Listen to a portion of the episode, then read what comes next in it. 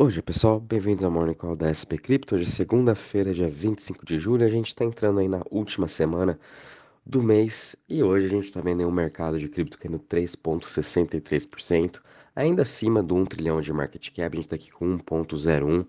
É, depois da gente ter passado o final de semana aí também tudo no positivo, é, o mercado começou a cair, começou a vir toda essa volatilidade, mas por quando começou a abrir o mercado, o futuro de S&P, né? Hoje a gente também está vendo aí as ações na Ásia, na Europa, ainda estão também um pouco voláteis, todas elas indo para o negativo. Muito disso é por conta da agenda econômica que a gente tem essa semana, que vai ser muito relevante e importante da gente acompanhar, né? Vão sair aí dados uh, aumento da taxa de juros nos Estados Unidos na reunião do Banco Central na quarta-feira. Provavelmente vão estar subindo a taxa de juros em 0,75, podendo chegar até a 1%. Então a taxa nos Estados Unidos vai ficar entre 2,5% a 2,75, né? Já é uma das maiores taxas aí em 10 anos também.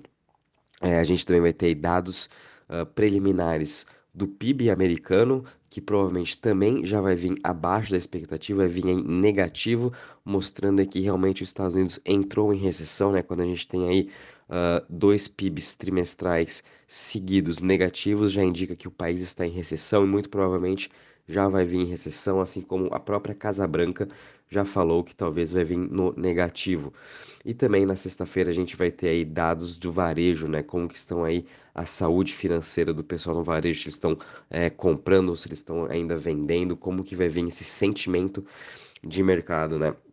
Então a semana vai ser bem volátil. Como a gente pode estar tá vendo hoje, o mercado já está caindo aí todos esses 3,63 e até na sexta a gente pode ter aí muita volatilidade, né? Então, muito cuidado para quem está operando. Essa semana a gente tem que ir com muita calma e vamos analisar também como que vão vir esses dados. Na semana passada a gente teve um rally não só no, no mercado de cripto, mas também em todas as bolsas mundiais. Esse rally foi muito por conta da taxa de juros também nos Estados Unidos do, de 10 anos, que está em queda, né? Saiu aí de 3,20, agora já está em 2,79.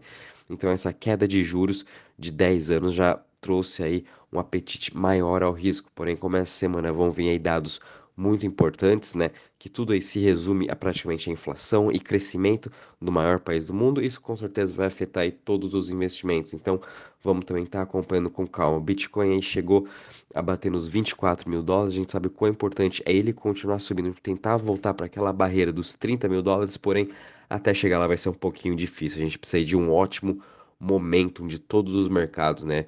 Uh, e com isso a gente está vendo também o Bitcoin caindo 3,40% a 21.880. Ethereum também depois de ter tido uma ótima semana com notícias aí sobre o merge que vai ter do Ethereum, sobre notícias do ZK EVM das Layer 2. Mesmo assim, o Ethereum também aí já está caindo 5,69% a 1.518. BNB caindo 3,59% a 253 dólares. Ripple caindo 4,78% a 0,34. Cardano caindo 4,74% a 0,49%, Solana caindo 6,30% a 38,32% e Dogecoin caindo 5,14% a 0,65%. Entre as maiores altas das últimas 24 horas, a gente ainda tem uma cripto aqui entre as top 100 que estão no positivo, que é a Synthetics subindo 1,70% a 3,37%.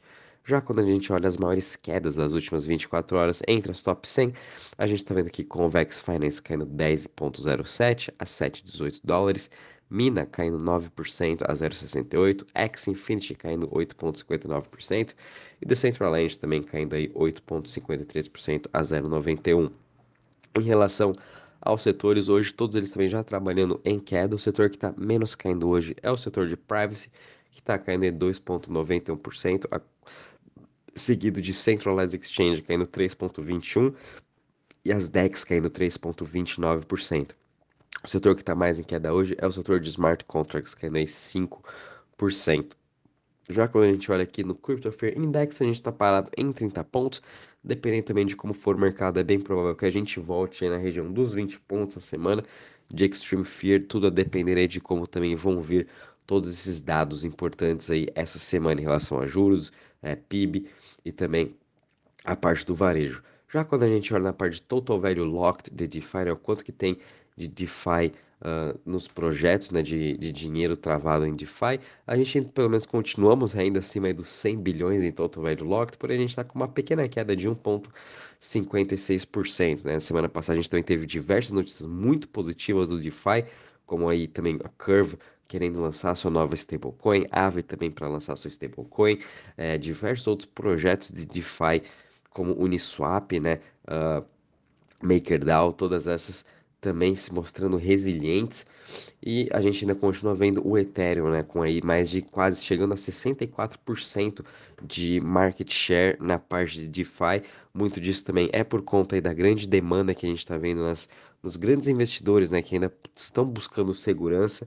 Eles ainda possuem muitas stablecoins, muitas posições em Ethereum, até em outras Layer 2, estão fazendo suas operações de staking uh, em projetos seguros do Ethereum, né? Então, por isso também que ele continua aí com essa alta demanda e cada vez mais que a gente vai se aproximando do merge, a gente pode ver também esse market share do Ethereum continuar subindo, dado que as pessoas estão aí continuando comprando uh, Ethereum e fazendo seu staking nos, nas plataformas de DeFi, né? Seguido aqui a gente ainda tem BSC, Tron, Avalanche e Solana entre os top 5 de Total Value Locked.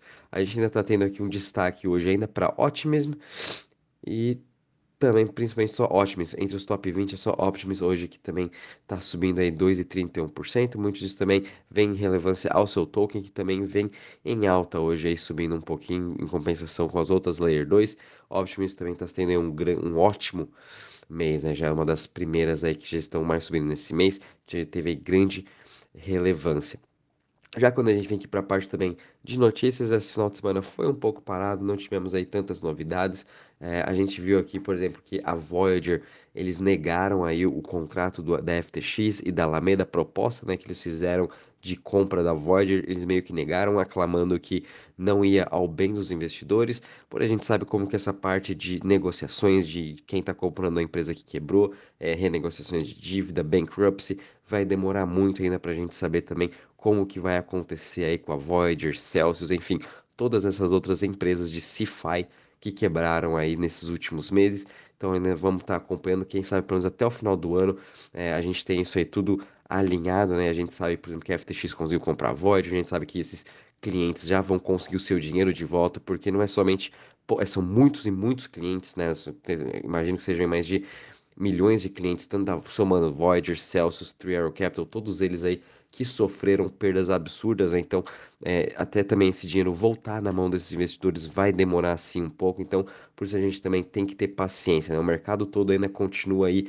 Uh, se recuperando de todas essas quedas e o principal é que a gente também não está vendo dinheiro novo, né? Muito do dinheiro uh, foi perdido durante esses últimos meses e obviamente que esses investidores vão que perderam esse dinheiro junto com essas empresas de CeFi vão demorar para voltar a colocar outro dinheiro novo, né?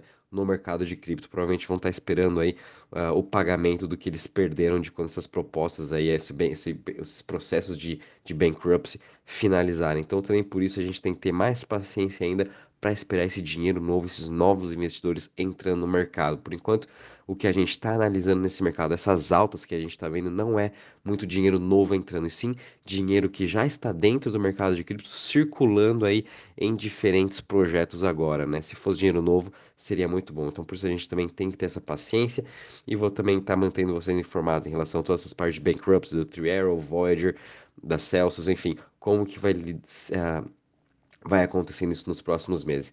Uma notícia bem interessante também que a gente viu agora a Barclays, que está também investindo numa nova rodada de uma empresa de investimento chamada Copper, né? Então a Barclays aí entrando também para o mercado de cripto, fazendo esses investimentos em empresas CeFi, né? Copper é uma empresa já que, que presta serviços financeiros de cripto aos seus clientes lá na Inglaterra mesmo.